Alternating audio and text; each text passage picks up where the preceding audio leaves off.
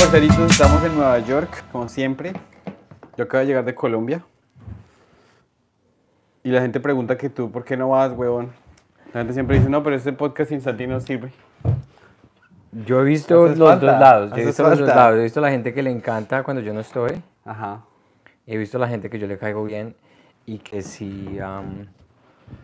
y que sí son. ah, o sea, que esa gente hace falta. Entonces yo digo, ah, bueno, hay gente que sí le gusta. No, yo no, yo no, porque es que tú vas mucho, mucho, mucho más frecuente a Colombia, a Bogotá. Ujú. Entonces, eh, a veces por cosas de, de familia o de trabajo o algo así, eh, no coincidimos con lo mismo, el mismo horario. Pero, anuncio especial, Pedrito que estuvo allá, ya rentó un teatro, ¿cierto? ¿Ya lo hiciste? Sí, vamos a hacer un teatro, porque nosotros, nos- o sea, a mí, esta vez que yo fui, me reconocieron unas personas que, ay, que usted es la Comedy Mafia, que usted es la Comedy Mafia. Entonces vamos a hacer nuestro primer show exclusivo de la Comedy Mafia en Bogotá, el 11 de mayo, que es un jueves. 11 de Y- mayo, jueves. 11 de mayo, que es un jueves. Y nada, nos escriben en el, o sea, no hemos sacado el flyer y eso, pero si quieren saber cómo comprar boletas, nos escriben en lo de la Comedy Mafia y ahí caemos. ¿Tú por qué no vas más seguido a Colombia? Dime. ¿Por ¿qué qué, me no estás lleva, tu esposa a Colombia, güey? Porque nosotros cometimos un error muy grande y es tener mascotas. Ajá. tener dos gaticas es, es hermoso cuando uno tiene depresión o cuando está bajo de ánimo, entonces están esos animalitos incondicionalmente contigo, te ofrecen amor incondicional, pero alguien tiene que cuidarlos. Entonces, cuando yo he ido, no tenemos alguien que pueda hacer el cat sitting de los gaticos y pagar por una guardería de, de- de gatos es lo más anti-inmigrante que tú puedes hacer. ¿Tú te acuerdas que una chica te ofreció cuidarte los gatos y te cobraba como 100 dólares la noche o algo así? Sí, O sea, pues es que uno tiene que ir a... tú- uno no puede dejar el gato en la casa de otra persona. No, porque el que- gato vuelve mierda a la casa. Sí, y, y si pasa algo, uno no sabe qué plantas pueda tener la persona o qué tipo de cosas puedas... Y además que los gatos de nosotros son lo más... Bueno, uno de, una de ellas es lo más elitista, no lo más elitista, lo más, diría yo, sensible del mundo. Es alérgica al pescado, es alérgica al pollo, es alérgica al pasto. O sea, no es un gato, es una, es una criatura que Es como un bebé, pues. un bebé. Entonces, eh, eso es un... Las amo con todo mi corazón. Yo no cambiaría a- por nada a Elsa y a Mayla. No las cambiaría por absolutamente nada. Pero, pero sí, sí las quiero matar a las dos. No ¿Sí? mentiras. Pero es que ese tipo que no tienes, no tienes flexibilidad para viajar o ese tipo de vainas. No me puedo imaginar cómo sea con un bebé. Yo no puedo creer que tu esposa no conozca Colombia, marica. Porque no hemos coincidido.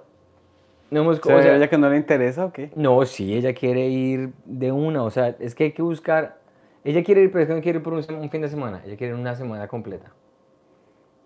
Entonces, nosotros íbamos a ir antes de la pandemia y no sé, no, no pasaron las vainas y entonces, pues, la pandemia paró todo el mundo en la casa, entonces... Yo estuve, yo fui ahorita... ¿Cómo te va a tener el viaje? Cuéntame cómo te fue en el viaje. Bien, bien, pues pasé mucho tiempo en la casa, eh, le abrí a Vallarta, ¿Cómo fue eso? Pues chévere, el, el- el teatro Astor Plaza es bien grande, entonces uno sale y uno ve tanta gente y uno dice, uff, cuando se rían eso va a explotar.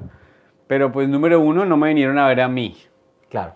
Número dos, yo estaba abriendo de seco, entonces sí me tocó los, como los no primeros... hosteador, sino que... No, uno, uno tras otro, tras otro. Ok. Entonces yo llegué de primerazo y yo salí y, y nada que usted dónde es ni nada, sino pum, primer chiste. Entonces los primeros chistes estuvieron ahí como tenues, Sí, pero sí, ya sí. después, ya para el final del set, Ya estaba... ya, ya estaba explotando. Y Claro. entonces después llegó, eh, después de mí fue Camilo Sánchez. Y Camilo Sánchez habló de unos temas súper, súper personales, bastante vulnerables, y, pero pues la gente también le gustó el resto. él, claro. Y después llegó Vallarta, que Vallarta es como un pseudo genio. Claro. Vallarta es muy inteligente. La mente de él trabaja a otro nivel, sí.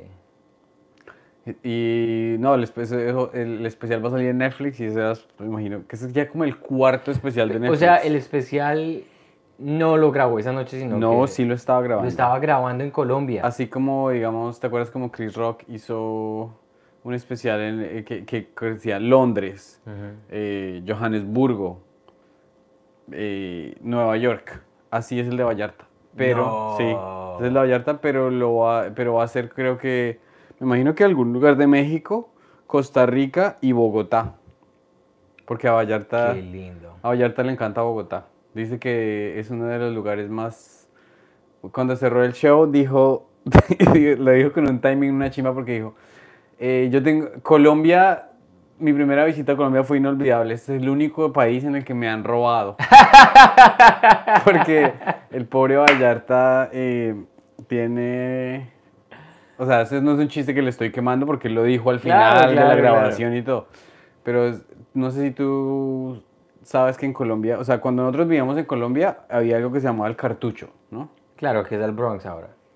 Mm, El Bronx ya no existe, pero el cartucho, o sea, antes había un cartucho, no sé si el mismo lugar era el Bronx, pero después se subió, eh, mira los comentarios si estamos bien de audio y. Vamos a ver, eh, la gente que está escuchando, eh, díganos cómo está el audio, porque hicimos un setup bastante, está, estamos bien, está, Sí. está, está, está bien, o sea, yo, yo estoy sorprendido del setup del, este hijo de puta equipo que está acá.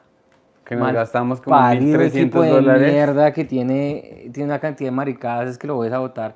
Eh, algo siempre está mal con él. Entonces, voy a- ahorita que terminemos este live, voy a cacharrearle el, Te lo puedes llevar para tu casa y hacer lo que me lo llevo y le cacharreo porque es una mierda.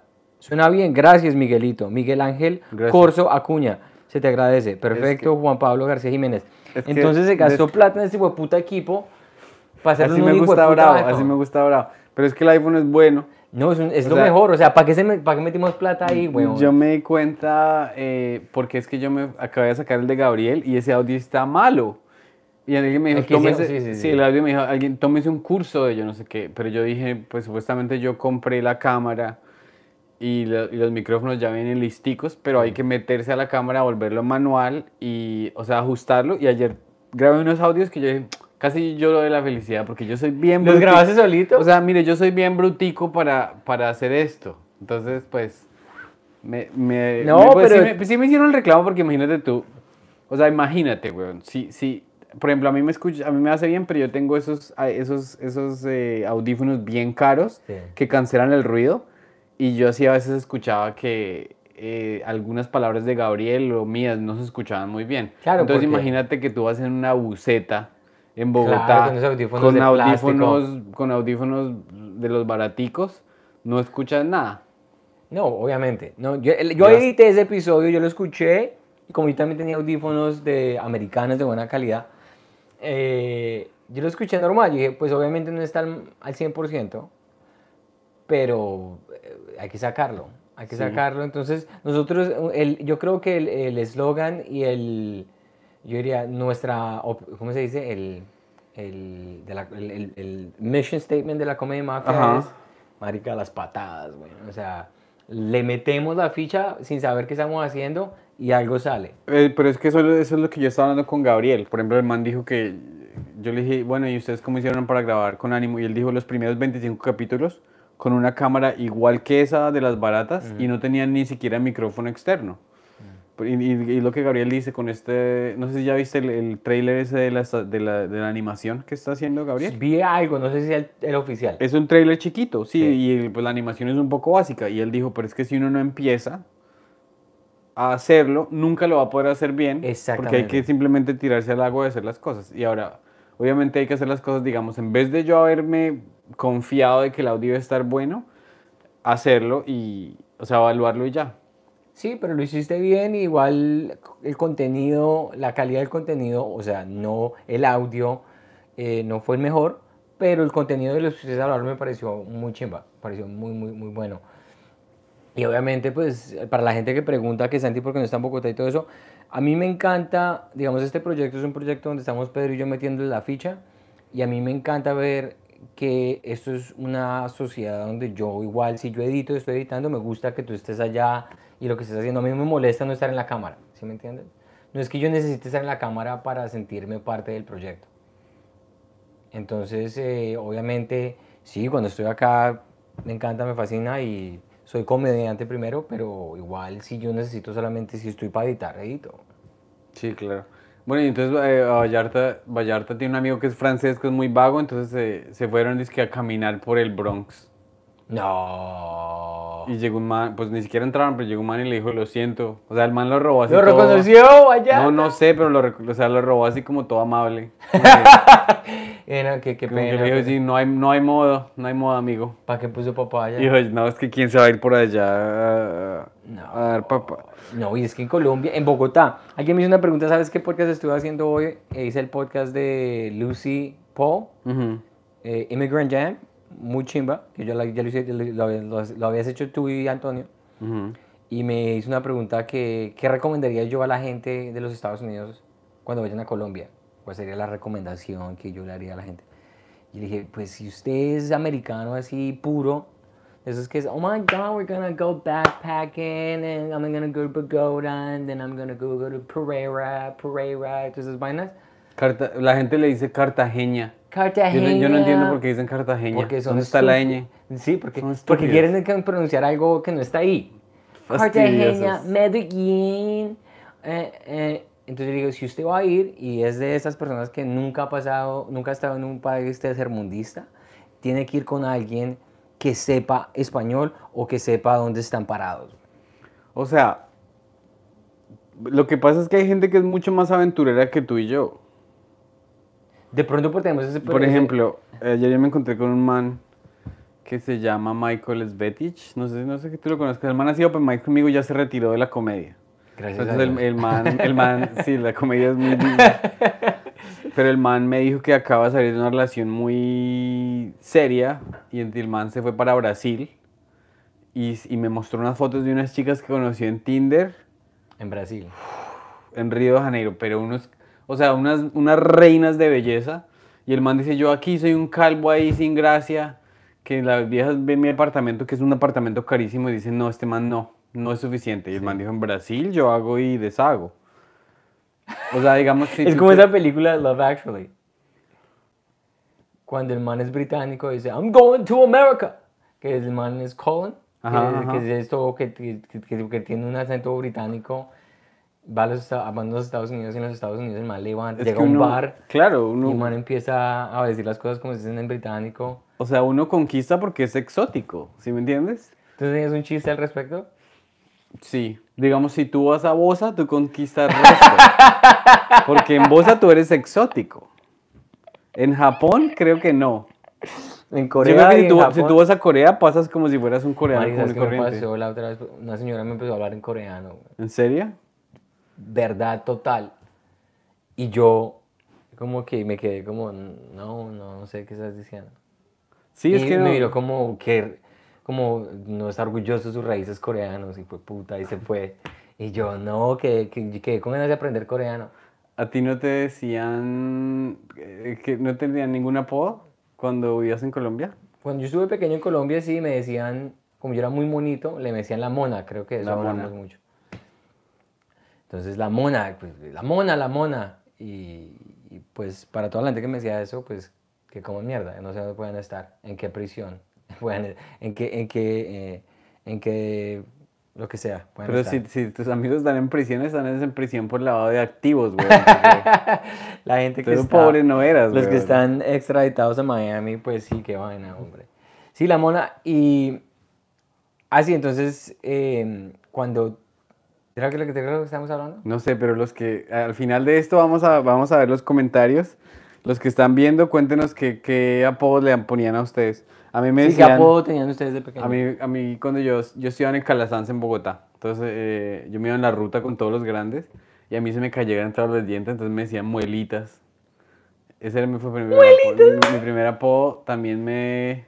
El que me mata a mí es quesitos, güey. Quesitos. Uy, Cuando yo, vivía en cuando yo vivía en Duitama, pues mi papá tenía una quesería y vendíamos queso. A mí no me gustaba, a mí no me gustaba porque, o sea, en todos los conjuntos que vivíamos, vendíamos queso y nadie nos compraba queso, weón. O sea, solo era como apartamento 406, queso. Entonces ya es para que la gente... ¿Sí me entienden? No dicen como que, uy, ese es el man, es el, ese es el man que el papá enseña trompeta o algo así. No, es el man de los quesos. El quesitos, güey. Quesitos me encanta. Pero sabes que es una cosa, como yo tuve parte de mi niñez en Nueva York, a mí me, los apodos fueron más ofensivos gringos, güey. Aquí. Aquí, que me decían The White Spick. Eh, ok. que para la gente que sabe que spec es, una, es, una, es un adjetivo bastante derogatorio, se dice en español. Derogatorio, sí. Derogatorio es como eh, lo que dicen the N-word para, los, para la gente que habla, para los mexicanos y para los latinos. Le decían the white speck. Y los que eran más racistas eran los, los morenos, los negritos. ¿En serio? So, come here, white speck. Why don't you do this for me, man? Y, y, oye, a mí, a mí se me parece que sí debe ser muy rudo uno venirse. O sea, yo me vine ya a la universidad. Entonces, cuando uno entra a la universidad, pues todos tenemos 18 y yo conocí amigos de la India, de Japón. Entonces, todo el mundo venía. Cuando uno entra a la universidad, uno un poquito más civilizado. Pero venir aquí a octavo o algo así. O a... No, fue una. Porque es que lo que pasa es que yo sabía inglés, pero sabía inglés de, la cla de, de clase. Entonces, que uno iba a la clase y el man estaba como, ok, vamos, vamos a aprender el verbo to be. I am, you, you are, Claro. he is. Entonces yo llegué, obviamente, yo sabía que había, yo, decía, yo no puedo decir you are, weón. ¿A escuela pública llegaste? Sí, llegué a, a, a Woodside, Sunnyside, ese, ese Queens. mm, Donde viven todos P- los... PS1, PS1, PS185. Donde viven los, los latinos. 125, PS 125, yeah, llegué allá. Y me Que digamos Queens es como, para que la gente que de Bogotá, Queens es como, o sea, lejos, lejos Queens es como Suba, haz de cuenta. Sí, yo estaba en Suba. Llegué de vivir en la 170 a venir a puta Suba acá. Y claro, yo llegué aquí monito, weón. Todo. Pero si llegaron con Luca o llegaron pelados. Mi mamá vendió todo. Sí, ella llegó con un poquito de plata o porque sea, mi tenían un estaba- apartamento bonito y todo. Sí, porque mi hermana estaba en Canadá eh, estudiando en la universidad, porque mi hermana y yo tenemos la diferencia de edad. Entonces, sí, cuando yo estaba acá, o sea, o sea, llegué a la clase y era bullying, pero brutal. ¿En serio? A mí me suspendieron porque, porque yo me metía en problemas. Ah, pero tú respondiste pues cuando te hacían bullying. Hubo un hijo de puta que me quiso. eh, ¿qué- ¿Cuál fue la mierda? Yo era amigo de un caleño. Y, y, y no sé qué fue lo que pasó, que le iban a pegar al caleño, era un pequeñito. Porque era lo mismo, el mismo bullying de la de gente, de los, los negritos que querían montárnosla a nosotros. güey.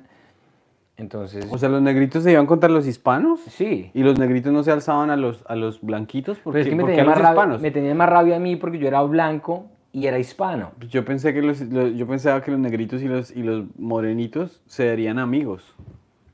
Sí, eh, es que eso era lo que yo pensaba, pero como yo no enca- encajaba ahí y como yo estaba en una clase donde solamente hablaban inglés, entonces, marica, yo estaba, porque mi nivel de inglés académicamente estaba bien.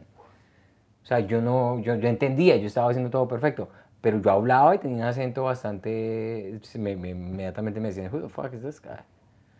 ¿Cuántos años tenías cuando llegaste acá? ¿10? Pero al- al- cuando uno aprende inglés a los 10, a los 11 ya se le va el acento, Sí, ¿no? sí, no, y fue en seis meses, pero fue, se me fue así de a totazos, güey. O sea, que yo estaba como, ok, tengo que aprender el inglés de acá, güey, porque si no me van a volver mierda. Y a mí me daba pena decir que mi mamá, pues el inglés de ella no era bueno, o que no, que no yo, yo me hacía como muy, yo tuve una, una parte muy traumática en el sentido que yo me, yo era como muy solitario y simplemente eh, yo cumplía académicamente y no quería meterme en más problemas de pelear ni nada y, y yo no llevaba ni amigos ni nada a la casa. Yo era, y por eso ¿Porque te daba pena o qué? Sí, porque, porque como todos eran americanos, entonces a mí me daba pena como llevarlos a la casa, que mi mamá les ofreciera buñuelitos o, o parepitas. Sí, porque es que todo es diferente, Es ¿no? diferente, entonces yo decía, no, no, no. Yo me creé un O sea, ¿qué complejo. va a explicar uno que es un buñuelo? Y después ir a Colombia otra vez a terminar bachillerato. Claro, cuando yo llegué, yo me creía lo mejor del mundo. De eso hablé en el podcast con Lucy. Ajá. Yo llegué y hubo un punto, yo no sé por qué nunca he hablado de esto. Yo llegué, estaba en el colegio y el puta profesor de inglés estaba viendo la clase y le dije, dude, you don't know what you're doing. Ah, ¿en el profesor de inglés? Sí, y yo le dije, let me teach the class. Yo le dije, hermano, ok, vaya. Y porque el man empezó, ya, jam, you are. Y yo le dije, aquí no hay ningún you, weón. Entonces, ¿qué? Entonces yo me monté, hice la clase. Y después de la clase, el man me dijo, no vuelva a hacer eso. Usted, usted, la- ya pasó la clase. Sí, claro, pero no Usted ya sea salsa, o sea... No sea salsa, sí, exacto. Me dijo, ya pasó la clase, no hay problema. Si usted quiere, no quiere estar en la clase, puede ir a jugar baloncesto, puede jugar eh, fútbol. Sí, pues el man ahí le tocó agachar la cabeza porque Sí. qué más. Eso, eso pasó también en... Yo tenía un profesor llamado Félix, que pues el man nunca salía de Duitama, ¿no? Es Félix, es el- Idiomas. Es el, es el- Le decían Félix... No, mentiras. El gato era el profesor de física. Este era Félix X. No era Félix el gato. Es que no, no me quiero confundir. Pero el todo es que Félix, o sea, un- uno se llegaba y recitaba, ¿no? Hello teacher, how are you? Fine, thank you, and you, fine, thanks. Y se sentaba uno ahí. o sea, yo me acuerdo que el man más duro que hizo la exposición más dura, el man estaba pretendiendo que era como comprando algo de finca raíz, pero el man tenía todo como que, this is my very nice apart apartment, apartament. Apartamento. Y el man, pues, eh, o sea, very nice apartamento. Pero nada de hacerlo espontáneo, paila. Claro. Entonces, es- ese profesor Félix sí nunca salió de Uitama. Ese era el de bachillerato. Pero el de primaria, ese man sí se fue para Australia, por allá. Algo, algo hizo en Australia. No me imagino que era ingeniero de nada, sino así como un buen inmigrante se Claro, fue a claro. guerrearle, pero el man pues vivió 20 años en Australia. Entonces el man vino hablando bien. Claro. Entonces un día se cruzó con el otro cucho y le dijo el man como que, hey, good morning, how are you? Y el man, el otro man mira el reloj y dice, late. Se fue. Imagínate uno tener que vivir toda la vida, o sea, tener que vivir toda la vida sabiendo que uno es un fraude y que no sabe Es que- hablar el, el- Marica, es que hay que, hay que poner algo claro en este, en este live. Los profesores de inglés en Colombia es una cosa criminal. A cualquier persona que pueda conjugar el verbo to be en Colombia le dan el, el puesto de profesor de inglés. Sí, sí, sí, no es... No es eh, o sea, yo también, no solo inglés, yo también, bueno, yo estudié en el seminario. O el profesor de educación física es un gordo, weón, que uno dice, este man, porque está haciendo clase de educación física? ¿Cuál fue tu mejor profesor? Y, o sea, ¿tú has- alguna vez has tenido un profesor que te inspiró algo en Colombia? Uy, qué buena pregunta. O, y, el, y uno de los peores profesores. Eh, bueno, el profesor que más me inspiró a mí fue, no fue en el colegio, fue en la universidad. ¿Eso cuenta o tiene que ser del colegio? No, lo que quieras. En la universidad eh, era una señora francesa que se llamaba Sylvie Beckett Ujú. y esa señora me, me me enseñó a mí que todo era posible. Porque yo, pues obviamente en la universidad yo no sabía para dónde iba a pegar o qué iba a hacer. Claro. Y fue la que me dijo, usted es inteligente, usted tiene eh, pasión por lo que hace, no es el mejor en toda la clase, pero quiero que usted haga esto y esto y esto. Eso fue la que me puso y me expuso en todas las cosas. Eso fue la- esa fue la cosa más, más emotiva. Ahora, si vamos a bachillerato en Colombia, el profesor que más le tenía miedo yo, pero el que más aprendí era el profesor de matemáticas. Y era un señor que era esos, le faltaba un dedo, weón. Y estos personas que era morboso también con las niñas. Yo, yo pienso en, ese- en esa época, El man cuando era chiquito no podía contar. ¿no? Solo, solo podía contar hasta nueve y el man dijo, tengo que aprender cálculo. sí, quería aprender cálculo. Y el man era un, de esos que, que todo el mundo le tenía, no me acuerdo el nombre de él. Oh, ve que yo también tenía en Duitama un profesor que le decían el mocho. No sé si no tenía, solo no tenía un abrazo, güey. Pero este señor, no me acuerdo el nombre. Pero el man, yo sé matemáticas, o sabía porque ya no las he vuelto a hacer hace rato. Pero en ese momento yo era muy bueno para la álgebra, muy bueno para el cálculo, por ese man. Ese man me hizo a mí, fue lo que me, me mandó a, a que yo pudiera tener matemáticas avanzadas en la universidad. Pues tú eres economista, ¿no? Ujú. Ese man, ese man fue el que, y yo le tenía un miedo al hijo de puta. Y no sé si esto te pasaba cuando estabas en el colegio en Colombia, que cuando uno le iba muy bien en la clase, no tenías que hacer el examen final. Te eximían del examen final. Eh, pues sí, a veces, a veces sí pasaba. Y ese fue cuando yo- él me eximía del examen final cuando yo hacía todas las cosas. Él pasaba así por, la, por las filas y decía, Me hiciste antes de- eximido, Yo me... eximido. Uy, ay, el man se creía. o Sí, sea, eh. el man se creía Jesucristo, güey. eximido. El man los tocaba. El mismo pervertido ese que mismo a las pervertido. niñas eximía. Eximía. Y las chinas, fue puta pervertido, pero Pero pues, marico, una niña de esas deja cogerse una teta para hacer eximida de un, examen de cálculo final, güey. mi hermana creo que, o sea, ella tenía la- la- una falda así cuadrada y mi hermana se escribía las respuestas acá, güey. Porque el, porque el cucho no le va a poder decir Pa- eh, la falda. Sí. Ish, a, brillante. a un amigo mío, creo, creo que fue a Márquez, que el marica, hicimos una, una de estas de sociales y el man se escribió todas las respuestas aquí. Y como que entregó, o sea, entregó la, la esta y el man ya estaba, ya estaba Ya pues, a coronó, salvo, marica. coronó. Y el man dijo, el man dijo, dijo, qué chimba, y la cucha lo vio. y le dijo, y le dijo, muéstreme las manos. Y el man le hace, es que. Muestre la otra y todos, nada, parce, pero usted sí se agarra, güey. ¿Tú copiaste alguna vez? Pues sí, pero, o sea, a mí la verdad me da más pereza hacer sopletes, pues que hay unos más que hacían unos sopletes que lo hacían en letra microscópica y después le envolvían y el acordeón y la técnica de entonces a mí me daba, o sea, y es que el colegio no era tan difícil, ¿sí me entiendes? No. Eh, en la universidad sí, yo traté de copiar unas planchas una vez, pues es que yo sí soy bruto para el diseño gráfico. O sea, eh, primero que todo para ver cosas tridimensionales, paila. Segundo que todo, para hacer una plancha y que no se me riegue la tinta, olvídate. ¿Alguna vez hiciste eso? Yo nunca hice planchas así como... Dibujo técnico, pues. No, nunca hice dibujo técnico. Entonces es, como una cosa que es, bien delicada la tinta y si no, o sea, puedes llevar dos horas y si se te escachas un poquito se te riega la tinta y te jodes. Entonces, tú sabes, para una persona así agropecuaria como yo, eso no, eso no funciona. Entonces una vez yo pues me, le pedí a un amigo la plancha y le metí así con un compás, marqué puntos y pues hice una chambonada y el, pro- el profesor llegó en la nacional, el profesor llegó y, y- y lo elevó a la luz y esa mierda parecía un colador, weón. Me dijo, váyase de acá, yo, baila, baila. Me- Yo escuché el podcast que tú hiciste con Lucy y tú estabas hablando que cuando tú estabas, antes de pensar en cualquier cosa de comedia, lo que sea, tú querías ser ingeniero. Sí, pues, o sea, porque yo vivía en Duitama, entonces en Duitama eh, había ciertas opciones. Una sería ser papero, otra sería ser mulero, y la otra sería ser quesero, y la otra ingeniero. Entiendo. Entonces yo no me imaginaba diciendo como que, uy, mi sueño es tener s- 10 tractomulas, o ni siquiera una tractomula, Sí, sí, sí. porque ¿Tú pues... nunca pensaste, voy a, voy a- voy a hacerme gerente del negocio familiar de mi papá de leches? No, mm, no, pues ese negocio estaba más quebrado que un putas. O sea, número uno, no había Luca. Y número dos, a mí, a mí ser negociante como que no. ¿No te gustaba? O sea, como que sí, no.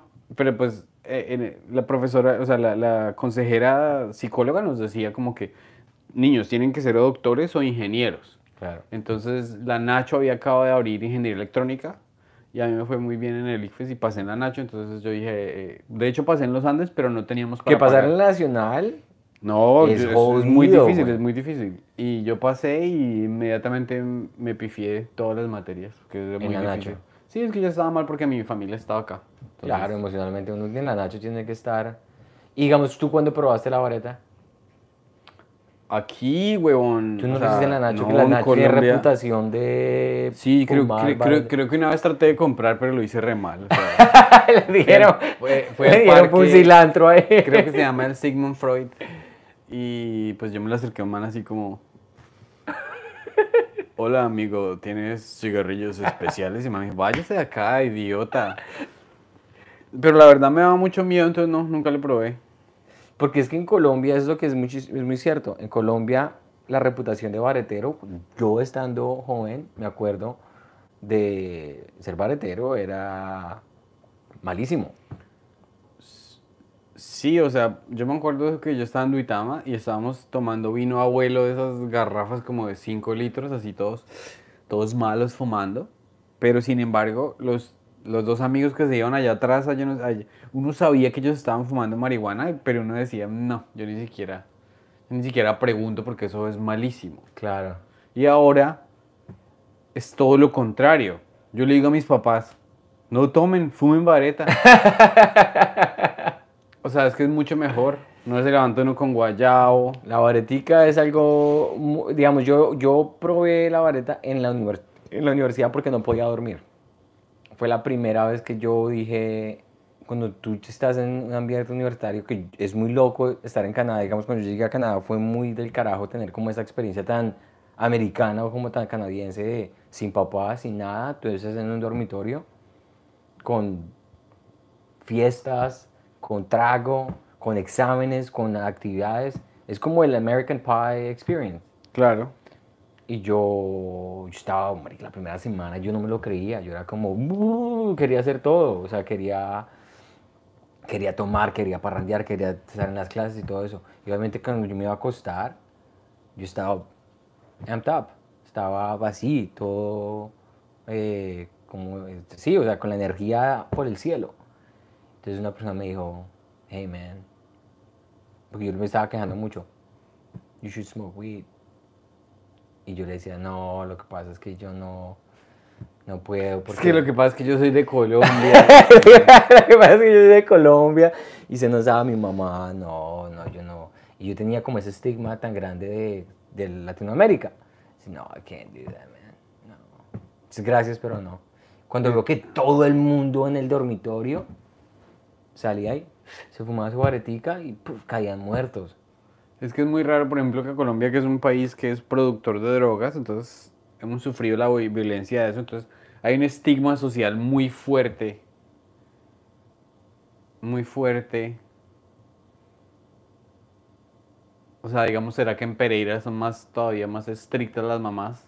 Porque como se culea tanto en Pereira, no quieren que la niña caiga en eso. Culea? Pronto, ¿sabes qué me pasó cuando estábamos en, cuando estuvimos juntos en Bogotá?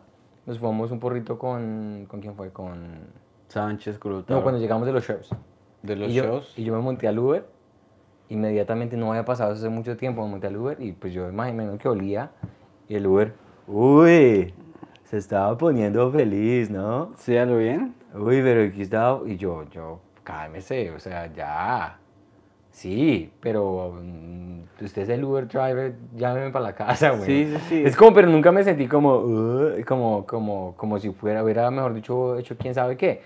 Pero ya analizándolo, la vareta es ilegal en Colombia, en Bogotá. Sí, claro, y los tombos todavía te encanan, weón. Aquí no, aquí podemos salir y comprar allá a la vuelta de la esquina. Ya es legal, en Nueva York es totalmente legal, en Canadá es totalmente legal. Bueno, ¿y tú estás fumando cada cuánto?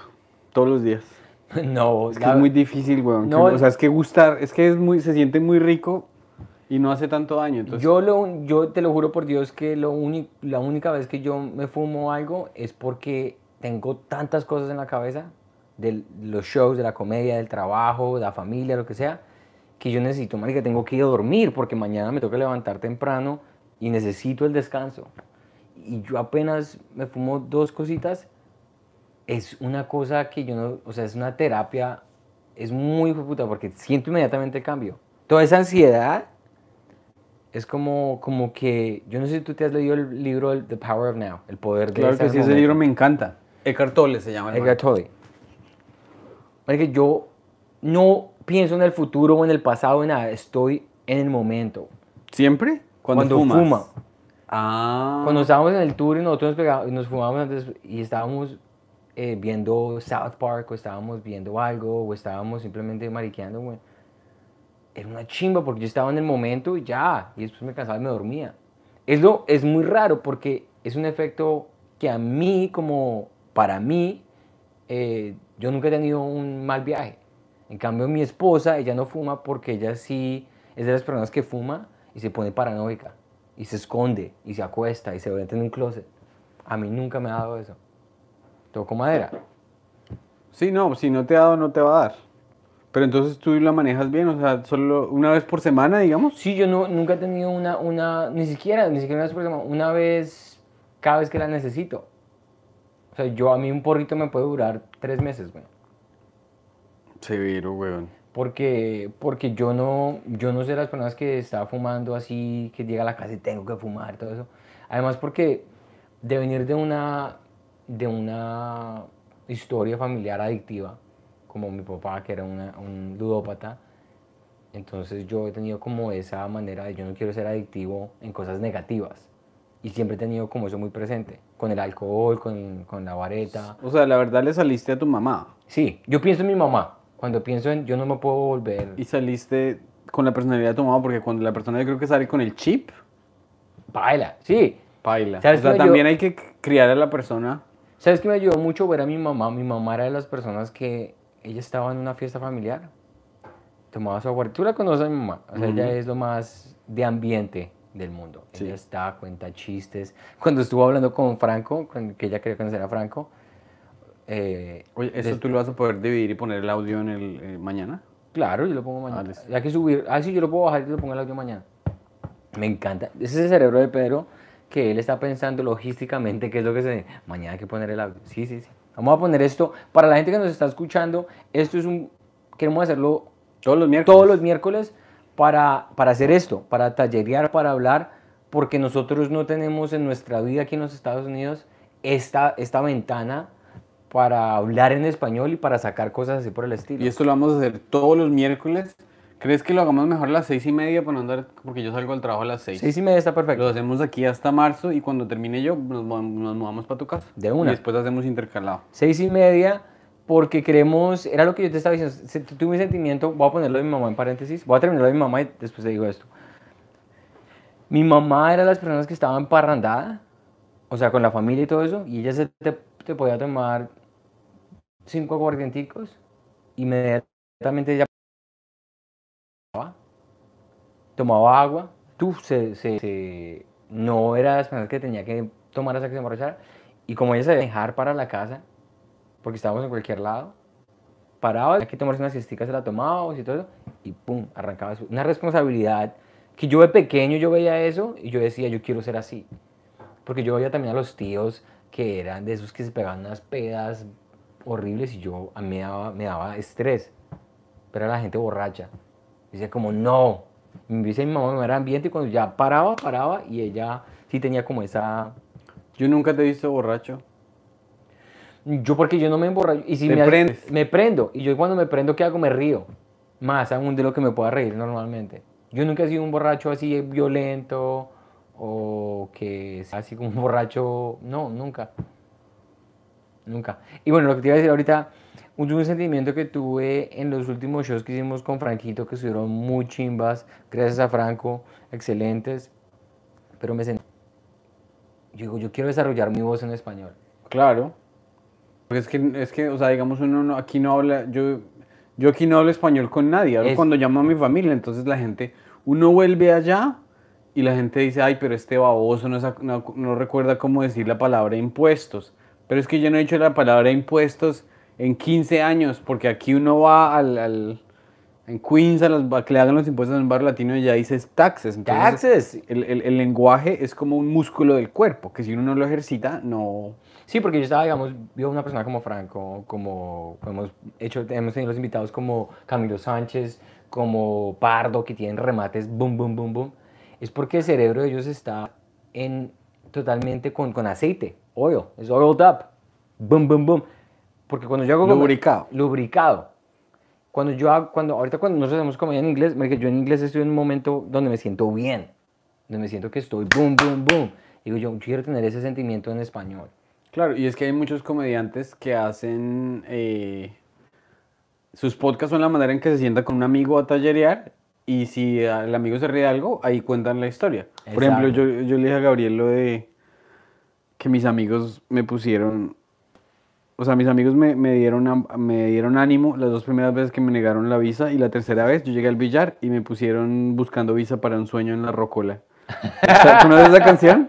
Sí, Eran sí, las sí. 5 de la mañana. Y ya yo pues casi lloraba, pero ni siquiera me dieron ganas de llorar porque me dieron ganas de reírme porque que- ya, ¿qué más, weón? Después de esa negadera de la visa. Claro.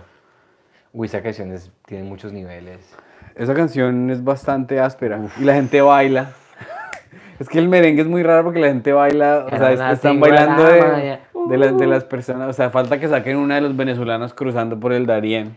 ¿Qué canción te acuerdas tú de estar pequeño que la ponían en una fiesta, en un quinceañero, en una reunión, lo que sea, y todo el mundo salía a bailar así?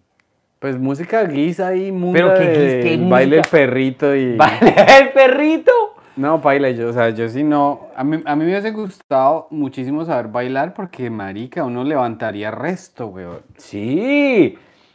Bueno, Yo me congelaba. te congelabas, digamos, la, la- la canción más guisa de todas, la canción más guisa de todas, en todas las hijueputas eh, eh, primeras comuniones quinceañeras, era Suavemente. Suavemente. Pero levantaba a todo el mundo a bailar de una. Suavemente, bésame. En todo el mundo, uy, sí. ¿Pero tú bailas? Yo bailo merengue. Es que el que no baile merengue tiene huevo. Sí, no, pero es que hay unos Salsa no mucho. Salsa sí me sé el paso tradicional de para atrás, para adelante y todo eso. De pronto un par de vuelticas. Pero no soy profesional como lo eres tú. no. Oye, ¿y qué te ha pasado últimamente que, que te pareció gracioso que estás tratando de probar en el escenario? ¿Te ha pasado algo? Sí. eh, cuando era el, el era el cumpleaños de mi, de mi, my nephew, mi, Mi sobrino. mi sobrino, y lo llevamos a jugar a- al eh, Children's Museum of Manhattan, Ok, al Museo de los Niños. el Museo de los Niños, que es una grosería, güey. ¿Malo? No, una grosería que yo decía, güey, puta, eso es un zoológico. O sea, son los niños como, ¡Hey, Looney Tunes! Ah, ya, ya, ya. eh". Y uno dice, uy, qué gonorrea no tener niños. Mire eso, son, y todos estaban así. Bueno, estaba totalmente hyped con todos los niños jugando ahí toda esa vaina. Y después de que ya terminamos, yo le dije, ok, Jacob, you know, eh, entonces que íbamos a comer helado, ya que, ya que estuvimos jugando, ¿quieres helado? Porque es tu cumpleaños. Y dice, no, yo no quiero helado, yo quiero sushi. Y yo, ¿cómo es que sushi? ¿Cuántos años tiene? Seis años, güey. Me dijo así, sí estoy hablando mierda de sushi. Y, y mi esposa me mira a mí y dice, ¿qué? Y dice, sí, porque es que mañana yo tengo mi cumpleaños, tengo mi torta, va a haber mucho azúcar, va a haber muchas cosas. Yo creo que vamos al restaurante de sushi. Y yo, ok, let's go to sushi then. Vamos a sushi. Marica, vamos al restaurante de sushi, ese niño así caminando, güey, como si, si fuera el dueño de Manhattan. Oh, I like this one. Y se mete a ese, güey, él escogió el restaurante y entra al restaurante y dice, "Eh, table for three. Y yo, qué, qué grosería. Sino Y todo entonces- fino, y-. A la, a la que él sabía quién estaba atendiendo. Table for three. Ajá. Y la dice, oh, ok. It's, like, "It's my birthday. Y yo, uy. Y yo, sí, es el cumpleaños de él. Entonces, entonces la señora dice, "Uh, you know, it's normal, by the way. En Manhattan, todo esto es normal. Los niños son, los niños, claro, o sea, es que son Entre- niños pupi, son niños que al- están acostumbrados Sí. a... Entramos al restaurante, se sienta, can I have a miso soup de California rolls?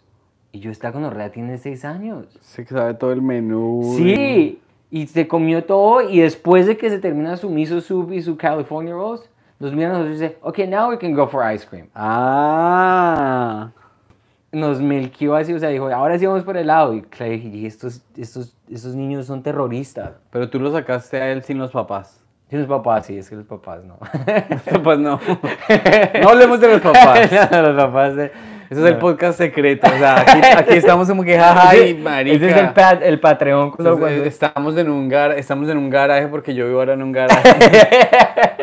Te tengo unos temas. Bueno, saque esos temas. Te tengo unos, unos temas. Pues este tema ya está viejo, pero yo lo quería hablar. De la, Viste que una chica. eh, pues nos- eh, nuestros amigos de los de Fox News eh, hicieron, estaban haciendo chistes de una. De una chica que. O sea, una DJ colombiana la mató un esposo gringo allá en Colombia. Oh, wow. Y la sacó en una maleta. ¿Cómo es que lo sacó en una maleta? Pues la envolvió, descuartizó. no sé, yo no sé cómo hacen eso. Pero yo siempre he dicho que una de las cosas, o sea, obviamente uno no tiene eh, el, el gen del asesino, ¿sí me entiendes? Porque Claro. una persona tiene que tener algo muy rayado para ser capaz De matar a de aniquilar a otra persona. Pero a mí lo que me da más pereza encima de todo es, es el, el desaparecer el cuerpo. Eso es mucho trabajo. Es que uno no matas por, por no querer desaparecer el cuerpo, güey. O sea, si me da pereza llevar una maleta grande a Colombia con regalos. ¿No sabes qué haces tú? Descuartizas el cuerpo y me llamas a mí y me dices, Santi, ¿será que me puedes traer la Santi, le tengo un cuerpito. Papi, es que se me quedó el cuerpo en la casa. ¿Tú, tú, ¿Tú crees que tú serías capaz de, digamos, disparar un arma? Es una muy buena pregunta. No, no porque yo quisiera, más o si estuviera en una situación donde es una emergencia, donde alguien me está atacando o está atacando a alguien que a mi esposa o, o algo así, yo creo que sí. Lo que yo siempre he pensado que es una- algo muy iluso y algo muy eh, naif eh, es, yo digo, yo no, les, yo no les apuntaría al corazón. Yo les pegaría un tiro en el brazo, un tiro en la pierna. Retierno, güey. Sí, yo no, yo apunto para matar. Yo apuntaría como, bueno, le voy a- apuntar al juanete. Borrarle una pierna. Pues le, le a una pierna y si no puede, pues si el man tiene una pistola, obviamente por lo menos le pego al, al- le intento pegar al arma donde tiene la pistola. Pero yo no sé, eso son cuestiones de segundos, o sea, yo no puedo poner, Entonces, pero yo que tenga, yo tenga, yo tengo más tendencias suicidas que homicidas. ¿En serio? Sí. ¿Cómo así? ¿Tú no has fantaseado alguna vez cuando las cosas, cuando tienes un mal día, decir, ¿qué, qué sería el mundo sin mí? Eh, no, yo soy demasiado egocéntrico para eso. el narcisismo. Yo no mami. tengo tiempo para pensar cómo sería el mundo sin mí, weón. Pero no, cuéntame en serio. ¿Serio? O sea, no, digo serio yo el tema, que cuando llego a momentos donde estoy emputado, digamos, con mi esposa o con mi familia o con lo que sea, yo no pienso en matarlos a ellos. Yo pienso es como yo me quiero desaparecer. Pero lo piensas de una manera que se siente como un alivio o lo piensas como que es una venganza que te haría feliz porque, Sí. porque ellos quedan chupando. Exacto, digo yo a ver si quiere. O sea que tú eres una rata sí, pasivo-agresiva, sí, yo, yo, sé el que deja la nota es el lave los platos. Uy, sí, te matas, weón. Sí, lave los platos, recoja. Si pillas, ahí hay algo, weón. Ahí es donde, ahí sí hay, uh, ahí hay un chiste largo, marica. de, de no matar, sino dejar a la gente mamando.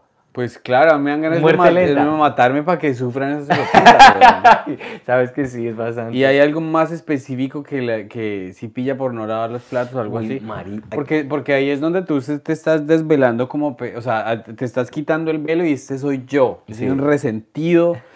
Yo no, yo no confronto a la gente, pero no, claro que sí, weón. Ahí, ahí, Está ahí muy está bueno, severo. ¿sabes que sí? Por eso voy a escuchar otra vez este podcast. Una idea que salió en el podcast que hice hoy con Lucy que me pareció muy... Estaba Ah, hablando... ¿Tú grabaste hoy con Lucy? Sí. Estaba, estábamos hablando de, de mi papá. Entonces yo dije, y me dijo, "Tú-" porque yo dije que con mi papá había muerto y yo no había sentido nada. Lloré más cuando se murió mi gatica en la pandemia que cuando me, acor- me, me contaron que mi papá se había muerto. Sí. Me dijo, ¿pero por qué? Y yo le dije, la verdad, nunca me, nadie nunca me ha hecho esa pregunta. Y es porque yo, cuando estuve tiempo con él, cuando tenía como de los 6 o de los 7 años a los 9, um, O sea, tú en números de días, ¿cuántos días has convivido con tu papá? dos años, tres- 700. 700 días, 700 todos los días, días. todos los y cuando días. el man llegaba a la casa, ¿tú te sentías feliz o te? ¿Sabes que en ese momento, si yo soy sincero, el man, nosotros teníamos una relación que sí, él me caía, o sea, él era una persona carismática, era una persona de, era una persona, o sea, es que mi papá lo que se tiró fue la enfermedad de la ludopatía, pero él como persona, él lo adoraba toda la costa. Entonces, yo estaba diciendo en el podcast, dije, sí, los momentos más lindos que yo pasé con mi papá, siempre me voy a pensar, era cuando estábamos viendo un partido del Parma del Tino Asprilla. Y cuando metía el gol el Tino nos abrazábamos. Pero lo que yo no sabía era que de pronto estaba apostando en el partido, güey. Marica, claro que sí, weón. Claro estaba abrazando sí. porque decía, uy, hijo de puta, vamos a tener casa otra vez, papi. No perdimos la casa. No claro, ahí, la tam- ahí casa. también hay resto. Hice de- ese, ese, como una añadiría al chiste que ya tengo mi papá en inglés de apostar. Y me, me, me dio risa en el momento que yo pensé, eso es brillante. Un momento tan lindo, si vamos a hacer momentos lindos que yo tengo con mi papá, ver un partido de fútbol juntos y abrazarnos y decir, sí, vamos, Tino, o vamos, Colombia. Y dice, no, es que ese man se apostó todo en ese partido. Es, es bastante dark, pero, pero ahí hay No, está bueno, pero es que es la realidad. O sea, tú no sabías el abrazo porque tú le estabas dando, sino porque el abrazo es porque no le iban a quebrar. por- Sí. ¿Y, tú te- ¿Y tú sabes más o menos el man en qué apostaba? ¿O era cartas o qué? Yo la verdad nunca tuve como a ciencia cierta qué era, pero de acuerdo a la leyenda, dicen que era más o menos todo. Entonces tú, está- tú le estabas diciendo a Lucy que ella te preguntó por qué, por qué no sufriste y tú, por qué, porque tú te aprendiste a distanciar Mm, psicológicamente sí, del llegó- resto. Hubo muchas cosas que pasaron después de eso que ya era irreversible el sentimiento. Ya estaba muerto en vida. O sea, como que tú dijiste ya cada vez, o sea, cada vez que yo eh, estire la mano me van a quemar, entonces ya más bien no. O él estaba Sí. muerto en vida, ¿cómo así? No, porque es que, digamos, para mí, digamos, eh, yo tuve una oportunidad de estar con él en el 2012, creo que fue que le dio un infarto. y Yo estuve en Barranquilla. Y yo estuve allá lidiando con la familia de él y todo eso. Y él estaba en el hospital, estaba mal. ¿Y es que tu papá era eh, gordo o algo así o qué? No, no sé, él comía muy mal. Él tenía la gota. Ya. ¿La gota fría? La gota fría, no joda. Y le cayó la gota fría. Y entonces estábamos en el hospital. Y él estaba, yo lo vi y estaba en la última. Yo ni siquiera le entendía lo que me estaba diciendo. Pero me dijo, eso sí me Está- impactó. Présteme plata. Puéstele al Junior. Venga, tengo que decir una cosa, mira, no me está esperando allá. Si le da 10 mil pesitos, salimos de esta vaina inmediatamente. Eh, no, yo simplemente, pues me dio muy duro, pero ya lo dieron de alta. Está, llegamos, llegamos a la casa donde él estaba Y yo le dije, las últimas palabras que yo le dije a mi papá fueron, si tienes algún problema de ganas de apostar, mira, aquí está mi número. Lo que haces en vez de apostar es llamarme. Y nunca te llamó. Y nunca me llamó. Tú me dijiste eso y eso me dejó frío, weón. Nunca me llamó, nunca me llamó. Pues porque el día, o sea, él apostó.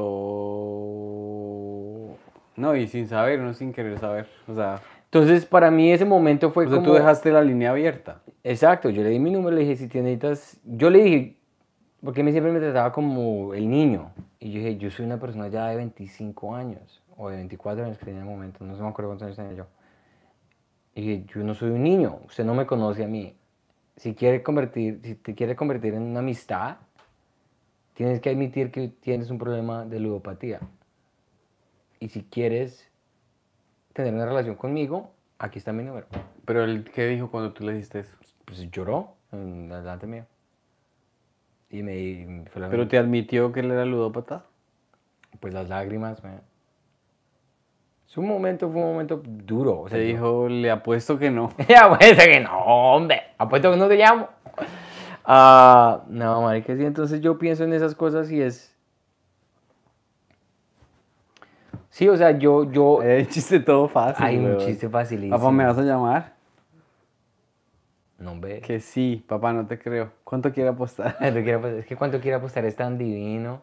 Eh, claro, marica, en español, ¿Cuánto claro. quiere Por eso, por eso, apostar? en español sí serviría, en inglés, pues, Eh, en inglés habría que buscar la frase que sea igual de sí. chistosa.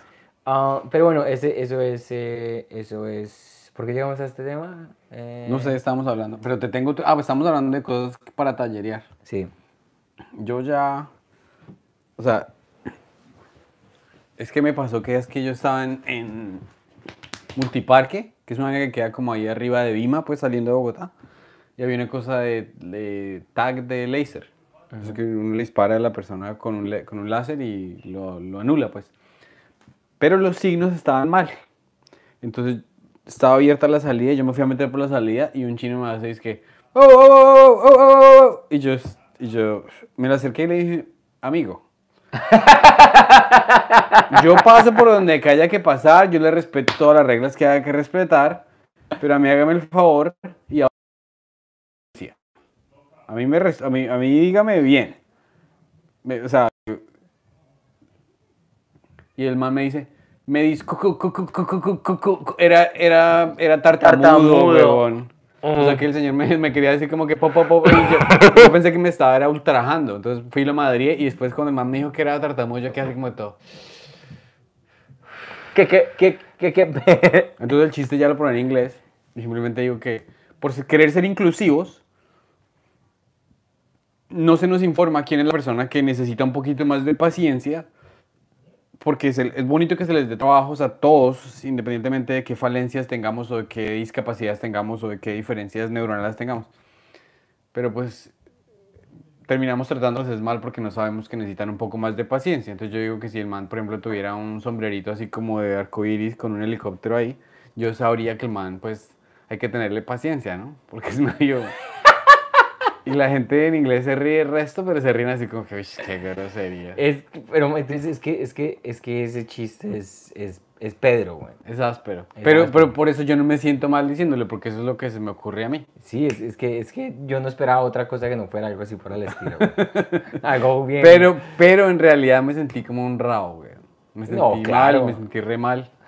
Es que Oye, antes de que hagamos aquí un pequeño break para agradecerle a nuestros patrocinadores de My Community Advisor, que es una, una, agencia de seguros de salud, no de vida, de salud aquí en los Estados Unidos. Entonces pueden seguirlos en Instagram y es arroba my, Advisor y ellos nos patrocinan y entonces para que la gente sepa si está aquí en los Estados Unidos y quieren seguro de salud, consulten con ellos. Sí, también eh, si quieren irse de viaje en Colombia, quieren que les ayuden a sacar la visa, dijeron, "Pa- tengo mucha luca, no quiero estar en Tunja, me aburrí de Tunja y quiero ir a Turquía. Eh, pueden escribirle a la gente de abctourcolombia.com y ellos planean, o digamos tiene una niña que le cumple 15 años y usted dice, quiero mandar a mi hija a Europa, porque tengo, soy el tractomulero más exitoso Y aquí le tengo en euros, papi. y quiero mandar a mi hija, entonces le escribe a ABC Tour Colombia, la mandan le planean el tour y usted solamente tiene que mostrar las fotos a sus vecinos y decirles, si ve parranda de pobretones, mi familia tiene más lucas que ustedes. Gracias. Estamos, estamos dando un poquito de de textura. te- textura a, a nuestros los- patrocinadores y la gente que tenga que sean empresarios aquí en los Estados Unidos y, Y hasta si en quieren- Colombia, sí, si quieren en. Ecuador, hasta en, en La Paz, donde quieran, quieren que los eh, mencionemos aquí en el podcast. Eh, nos pueden escribir a la gmail.com o nos pueden escribir en Por Instagram. Por Instagram. Y aquí el patrocinio eh, se lo dejamos eh, a una tarifa bastante decente. Asequible. A mí me gustaría que nos patrocinara una cosa que se... Ay, ¿cómo es que se llama? Una vaina que yo pedí por Rappi que venden unos huevos pericos con arepa boyacense. El... el no, arepa. No, me toca buscar. Me toca escribirles más para que me patrocinen. me estoy buscando patrocinio porque me encanta arepa venezolana. Uy. PDVSA. Patrocinados por el gobierno de Petro.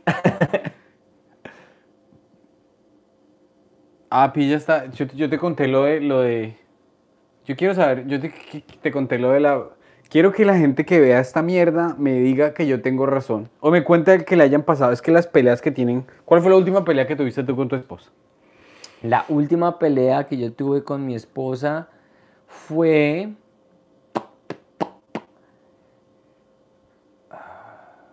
Hemos peleado hace rato, gracias a Dios. Hemos estado bastante. Desde que compramos el carro, weón, ha sido chimba porque ella se va y me deja a mí ¿Está tranquilo. yendo resto a Canadá? Sí, ahorita está en Canadá en este momento. Ya mismo está en Canadá. Sí. Yo ya, yo ya pedí todos los miércoles libres. Yo no voy a hacer nada más que esto. Vamos a estar en. Canadá, Pedro González y Santi Espinosa, abril 21 y 22 fue que dije. Sí. Viernes 21, sábado 22, haciendo, haciendo co-headlining en inglés en Montreal.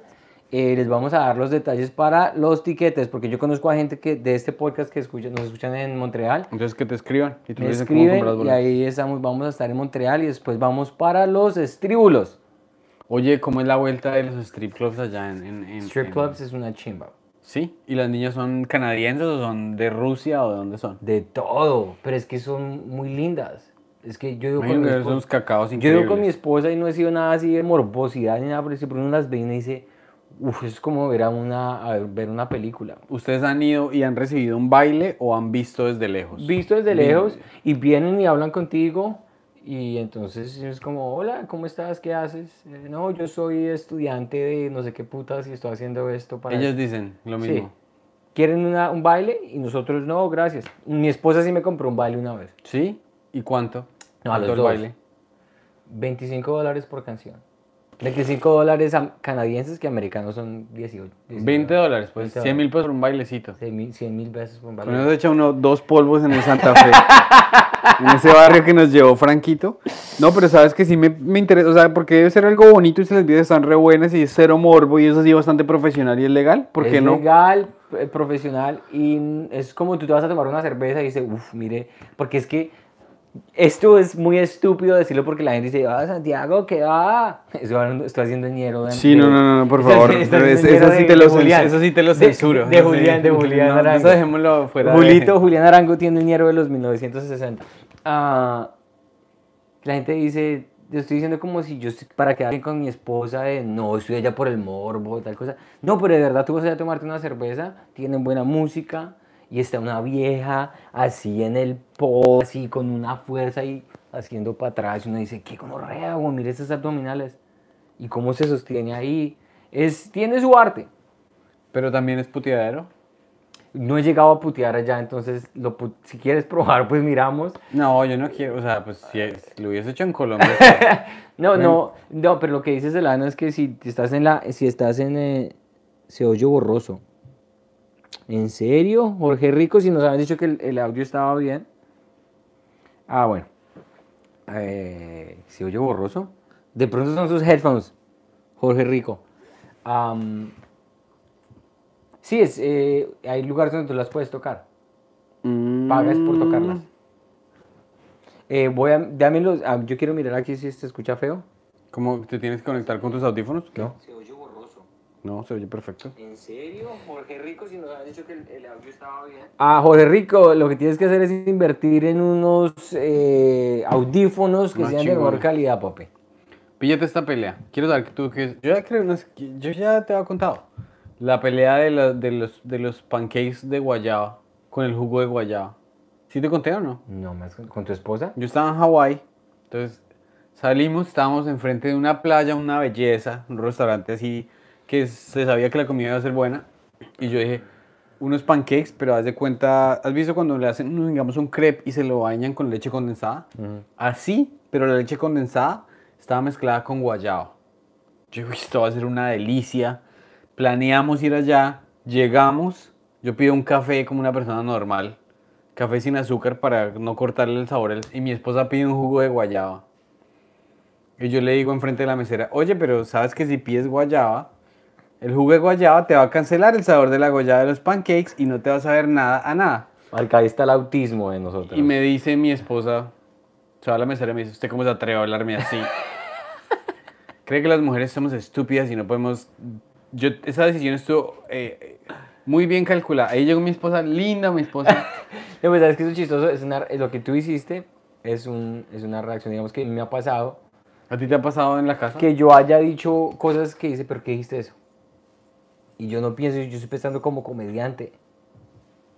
Entonces, si, es, si uno piensa como comediante muchas veces... Yo no estaba pensando como comediante, yo estaba pensando como gourmet que soy, del como, paladar. Como paladar, como, como chef exqui- exqui- Y a exquisite. A mí me lo dijo un amigo, a mí me lo dijo un amigo que me lo puso de una manera muy bien explicada. Ah, bueno, Oscar Sánchez dijo que se distorsionó el video y el audio por un par de segundos. Eso fue todo. Sí, porque de pronto es por el iPhone que se distorsiona a veces. Pero bueno, Dale. gracias por estar monitoreando esta vaina. Y entonces eh, mi amigo explicó, dijo, pero es que eso sería como pedir un brownie con leche de chocolate, con leche achocolatada. No sabía nada. Sí, literal, no sabe nada. ¿Cierto, mi amor? Estamos Nada, no te hablando de preocupes. cosas de- dietéticas. de Estamos la hablando dieta. de comida. Am, entonces, Píllate esto que leí que me pareció una chimba. bueno, y nosotros tenemos que cerrar con el especial de Louis, que tú lo hablaste con... con, con No Gabriel. tenemos. ¿No tenemos? Es que yo tenía unos apuntes ahí, chimbitas. ¿Qué, qué- de qué quieres, de qué, qué quieres contar? Es que quería decir, tú lo tocaste el tema con, con Gabriel, pero no contaste el chisme o los detalles del chisme. ¿Cuál chisme? Que la persona, una de las personas que le abrió a Louis C.K. en, en El Madison Square Garden. Madison Square Garden, eh, Adrian Appalucci, que es una comediante finísima, bastante dark aquí en, en, en, en- en De humor Nueva York. negro. De humor negro. ¿Y yo qué dije? No. Ah, de humor negro, ella, ella hizo un show con nosotros. Es lo que, lo que quería contrastar en esto era, en la comedia, como todo en esta vida, yo me sentí muy orgulloso y me sentí muy bien de verla a ella en ese momento. Estar ahí abriendo a Louis y que le fue muy hijueputamente bien. Y me hizo reír mucho, güey. Mucho. El chiste que ella hizo de que la pandemia eh, fue una gonorrea en Nueva York que mató a 45 mil personas, pero de alguna manera no se puede encontrar un hijo de puta parking spot. ¿Dónde En- están los parqueaderos? ¿Dónde están los parqueaderos, güey? No estoy diciendo que todo el mundo manejara, pero por lo menos cinco. Marica, yo estaba cagado de la risa Yo, y me, tra- me trasladó a ese momento cuando nosotros estábamos haciendo un show que fue la noche que Pedrito hizo Colbert y no fue con nosotros. Pero es que tú no estuviste allá, güey. Nosotros estábamos en el show, un cosa teteado como una reunión del KKK, güey. O sea, era de verdad gente así, harlista, blancos, skinheads, weón, así con su cigarrillo allá adentro, weón, que decía... Que no o sea, o sea, nosotros llegamos allá y... yo- gringos rudos, pues. yo dije, yo pensé inmediatamente, yo dije, bueno, o sea, Carlos nos trajo aquí a que nos mataran a todos. Y a mí me ponen a abrir. Y Carlos estaba hosteando y fue una hosteada como con sí cansada, weón. Y yo, y yo me monté y me fue muy bien. Y yo, uy, qué chimba. Debe ser porque yo soy el blanquito del grupo. Entonces, cliqué con ellos una gonorrea. Pasó Alex, le fue como muy bien, weón. La rompió. Oscar la rompió. Y yo estaba como que chimba. Un, un sitio como de 200 personas y todos que, que, que. Y se monta Adrian Appalucci y abre con el chiste una gonorrea que toda esa gente empezó a despejar a la gente. La gente empezó, La a, gente se salir, empezó a ir. salir. Ella empezó a salir. 50 personas salieron de ese sitio. Porque ella dijo, uy, no, qué chimba, ustedes están en un show donde hay una cantidad de gente inmigrante ilegal y una mujer está de acto principal. Las tres cosas que más ustedes detestan en toda su vida, eh, algo así por el estilo. Y entonces todo el mundo empezó, ¿quién es esta vieja? ¿Qué se cree? Ta, ta, ta. Empezaron a salir y ya empezó, ¡bu! Que traigan a otro de esos colombianos a que, a que se monte, que no sé qué, traigan a... Y empezaron a gritar, bueno, o sea, ella estaba en el escenario y el productor entonces nos acercó y dijo, ¿quién se monta otra vez? Entonces yo, me, yo miré a Oscar y digo, bueno, yo no me monto otra vez ni por putas, yo no tengo otros 40 minutos para decirle a esta gente. Y Oscar, oh, I've never done this before, but uh, I guess if I have to, I have to, I have to check with her. Y entonces, que si tenía que hacer eso, tenía que hacer porque tenía que chequear con ella. Fueron a chequear con ella y estaba llorando en el carro, weón. Y entonces Oscar, ¿será que me puedo montar? Está bien. Y yo, y se fue y lo hizo, pero marica, ver una persona como en el lowest of lowest, que eso, eso a mí me pasa, yo no sé si hago un comeback. Pues lo que Eh, pasa es que, o sea, ella se tuvo que acostumbrar a... A- ella se tuvo que acostumbrar... O sea, lo que pasa es que si uno quiere hacerlo de uno, le toca mamarse shows así de fuertes. Porque es que ella no tiene chistes así como normales, ella tiene un chiste de que, bueno, y los niños transgénero que les quitan el pipí, ¿a dónde van esos pipís? ¿Será que terminan las tortugas? Eh, eh, se, se ahogan las tortugas porque como, o sea, es un, un- un nexo entre los pitillos en el océano y el pipí de una persona transgénero. O sea, unos chistes muy locos. Sí. como dijo, a, a mí me preguntan por quién voté. No, no, no, cuando la vieja dijo es que, dijo es que había una, una vieja me, me, me hizo pistola. Y yo después miré el carro y dijo, eh, como que una vieja me dijo, coma mierda, algo Sí. así. Y el, y el carro tenía un sticker que decía, mi hijo estudia en la Universidad de Nueva York. Y dijo, yo voy a buscar al hijo. Me lo voy a culiar y voy a llegar allá a la Navidad donde la vieja le digo, ahora sí, coma, me estoy culeando a su hijo. Coma mierda usted, o sea, una vieja... Una- o sea, la- sí, sí, los sí. chistes de la vieja todos son rudos y todos son muy, muy, Muy ásperos. muy ásperos. Pero sí, o sea, es- es- esa es la vuelta, que un día te va mal en un show para 30 petardos y al día siguiente puedes estar abriéndole a Luis y que a, Ca- a Carlos Vallarta en Bogotá. Sí. ¿Tú te imaginaste cuando tú estuviste guerreándola en Bogotá, estabas haciendo todos esos lugares donde supuestamente te fue mal, porque yo no estuve ahí, y ahorita estar allá en una, un show para Carlos Vallarta abriéndole es muy potente, güey. Pues sí, pero es que yo le pedí el favor. a mí no me llamó nadie, pero no, igual me pero fue bien. vale, vale verga, o sea, digo yo que ese tipo de cosas, es como esta, perspec- esta perspectiva. Claro, que nosotros... o sea, en la comedia un día eres invisible y el otro día puedes ser una superestrella. Sí, sí, es lo que digo que en este mundo de la comedia es muy... Uno tiene momentos bajos, o sea, yo he tenido momentos bajos y como que tengo que despertarme y decir, no, no, no, yo sé lo que estoy haciendo. Claro, o sea, personas como Antonio que se vienen de llenar teatros por tres meses a sudarla cuando hacen 10 minutos en inglés. Sí, Eso es mucha goma, marica. Eso, Sí. es, eso es tenerle mucha goma a eso. es tener un amor degenerado.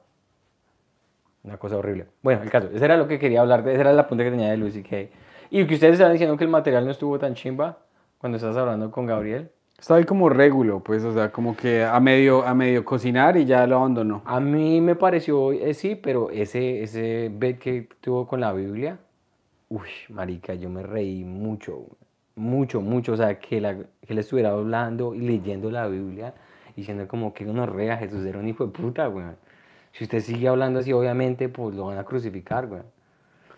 Que gono, o sea, me pareció tan, tan bueno y tan bien fabricado que, uff. A mí lo que más me dio risa fue el apunte más simple de ese chiste que el man dijo que estaban en una boda y llegó y llega la María y le dice, oiga, no hay vino.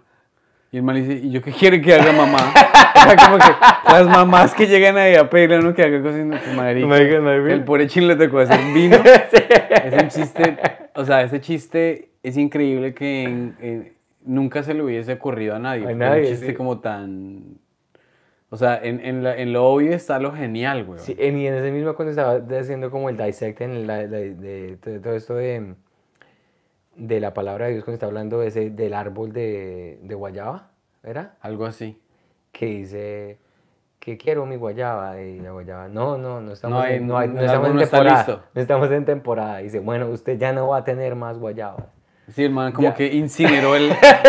o sea, el- Jesús era como Álvaro Uribe, más o. Lo que no le gustaba, ch, lo volvía mierda y Sí, o sea, estaban malditos ¿qué de por vida. qué puta llegar y decir no hay guayaba, entonces no va a tener guayaba por el resto de sus vidas? Es que ese, o sea, la Biblia es un libro muy aleatorio. Porque, por ejemplo, existe la esta en que es- está Jesús. Y entonces, ¿tú te has leído todo el Nuevo Testamento? Claro. No. ¿No? ¿A ti nunca te hicieron leer el Nuevo Testamento? No, pues lo leí. ¿Nunca has tenido una crisis así como religiosa que tú digas, yo quiero acercarme a Dios? De pronto me leí tres páginas y no pude. O sea, por ejemplo, hay una, hay una parábola en el Nuevo Testamento que dice es que, eh, que hay un señor que tiene una, unos demonios. Entonces eh, se llama, el- entonces Jesús le dice, salgan, salgan. Y entonces dice, no somos uno, somos, nos llamamos legión. Nos llamamos legión porque somos resto de, somos muchos demonios. Entonces Jesús los saca, se los saca al man, pero como los demonios no se pueden quedar flotando, se la manda ahí a una, hay un- una corralera llena de marranos. Y los marranos como están endemoniados, se tiran por un precipicio. Y yo digo, ¿y el dueño de los marranos qué, huevón? o sea, el man toda la vida ahí criando sus marranos. Y llegó Y llegó Jesús y los volvió mierda y, y, y- y no hay ninguna parábola que diga, oiga, y al señor de los marranos se ¿Qué les le pagué ni nada. No, porque yo soy Jesús. El man iba volviendo mierda todo por donde pasaba para dejar récord de que era, para aquí pasó Jesús, pero era acá, era... Sí, Emma tenía un genio. Ese chiste lo voy a probar, güey. Ese genio, ese, ese Jesús tenía un genio muy bravo, güey. Que dice que decía que le pasó a bailar arbolitos de guayaba. A motherfucking. Did you kill that tree? O sea, a motherfucking kill that tree, that's right. Me pareció muy chimba como esa, esa, como esa descripción de Jesús. Como Es que, que Jesús puta, era salsudo. o sea, salsita, sí. Jesús llegaba, digamos, a los templos y en los templos ahí era como un mercado de las pulgas. Y el man decía, no, aquí no me van a volver mi templo un templo de yo no sé quién, Sí. de, de, de adorar al dinero. Y el man... O sea, es- o sea, así. a Jesús el, el látigo que le dieron fue poquito. Ese- su mamá no le pegó. Sí, yo creo que a ese man le dieron haber dado látigo de chiquito y no hubiese sido tan, tan agresivo. Güey. su mamá no le pegó duro, hijo pucha, que yo le pegó. ¿Sabes que es un buen, es un buen tema para explorar el, del- del- el de la Biblia, uno siendo católico y tales? Es que la Biblia tiene muchas cosas que uno, o sea, yo no, no la he leído así como... Yo me acuerdo de estar en la iglesia y tratar de escuchar el sermón. Literalmente, yo estoy como, sermón. Y dos minutos pasan y yo, no.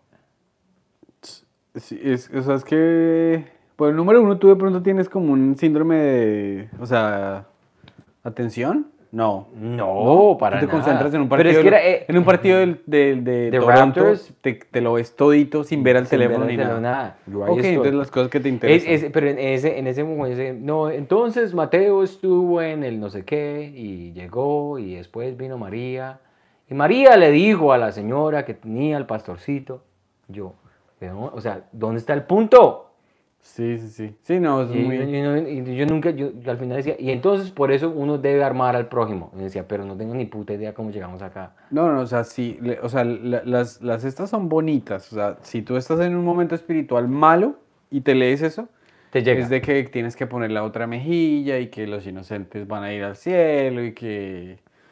Pero, por ejemplo, eso es muy raro enseñárselo a los niños, o sea, a mí me tocó hacer la primera comunión y me pusieron una bata blanca y cargando un cirio ahí. Y yo duré como una semana diciendo, puta, me tengo que confesar ahora yo, ¿qué le voy a decir a este man, ¿Y huevón? qué, ¿Confesaste? Pues me acuerdo, pero le, ¿qué le habría dicho? Le robé unos dulces a mi hermana. Me- la, la primera comunión se debería guardar para los 14. Así uno dice, padre, me hice la paja 15 veces ayer pensando en mi profesora de matemáticas. Entonces el padre dirá, Dos dime, Ave Marías. y- Cuéntame más. Dos Ave Marías y dos videos. Dos Ave Marías. Al padre es padre, weón. Dos Ave Marías esos videos. ¿Cuántos años tiene tu profesora?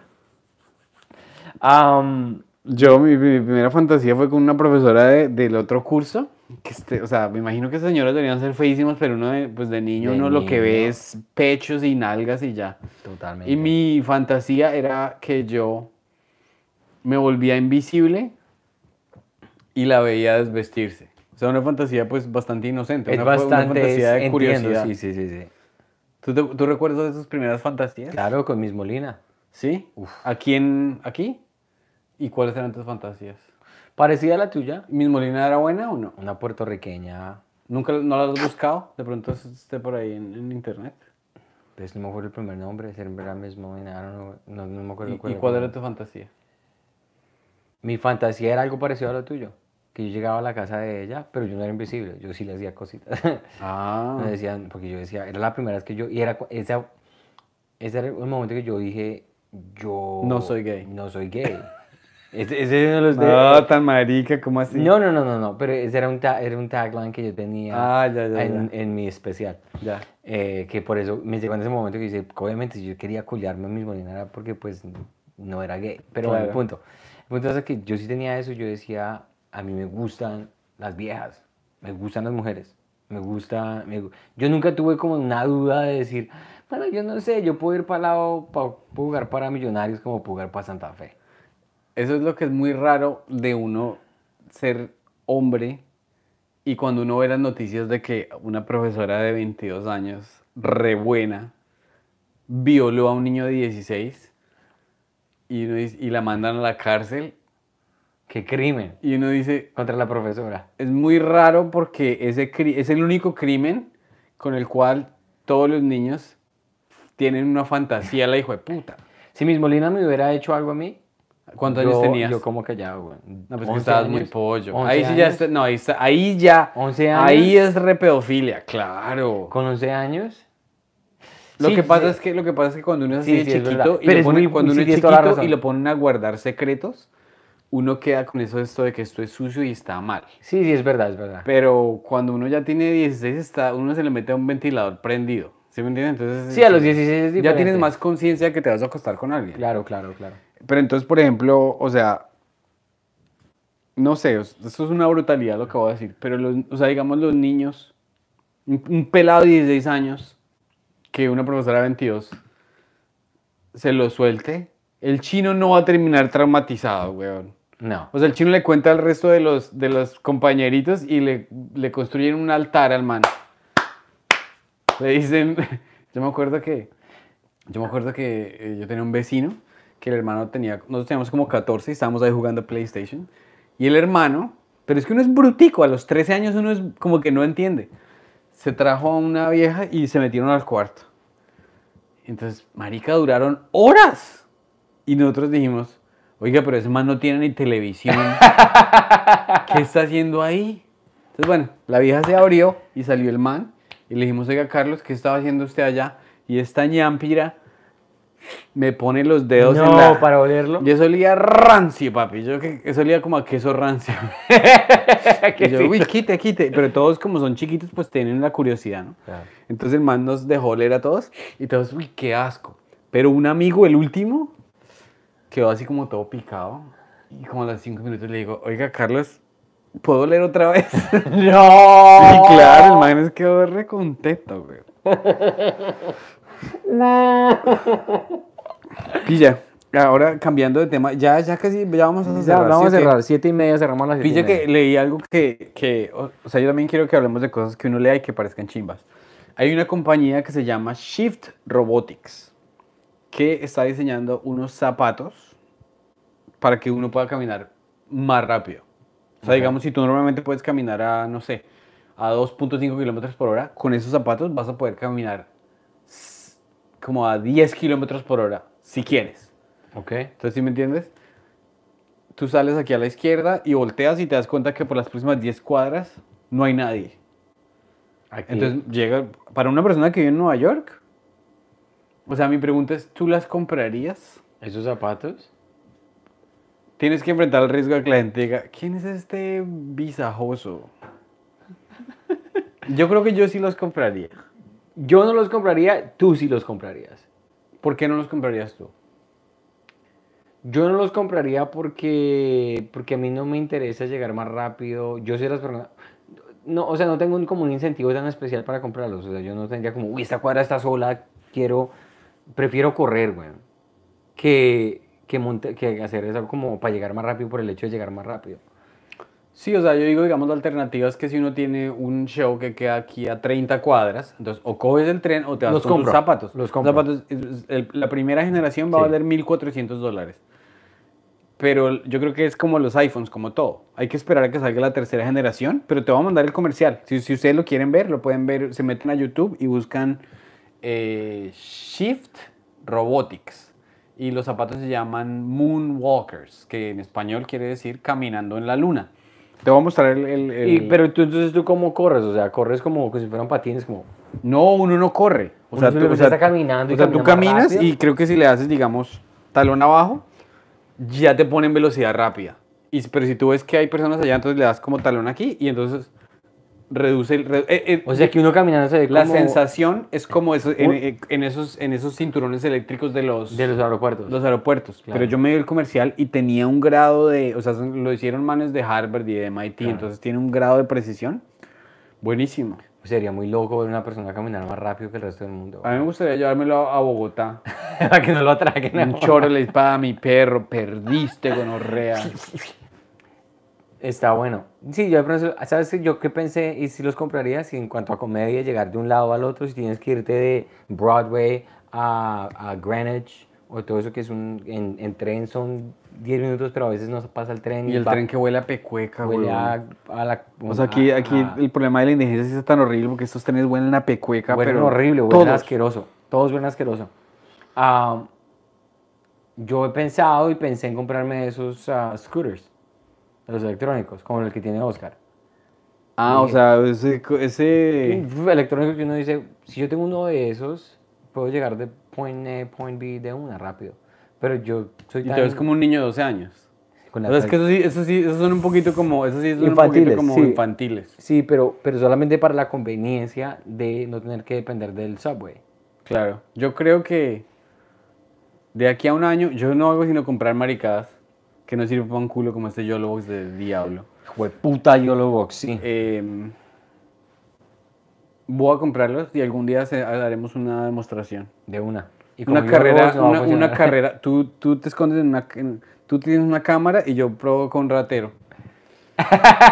Digo, mire, mi perro, este iPhone está re caro, este, este iWatch y, en- y lo dejo. Y sale corriendo. Boom, en, en pique. Esa es mi, esa es mi meta. De una. Pero bueno, parceros, gracias por conectarse. Gracias Vamos a hacer esto todos los miércoles. Todos de los 6 y miércoles. 30 de la tarde. Si no lo hacemos un miércoles es porque hay crisis existencial o hay problemas técnicos o Pedro tiene show o yo tengo show, pero, Pero, lo, vamos va a hacer, lo semanal. vamos a hacer todos. Semanal. Yo ya no puse esta en ningún show. Así ¿En que yo los miércoles? miércoles, todos los miércoles Chimba. se los tengo disponibles.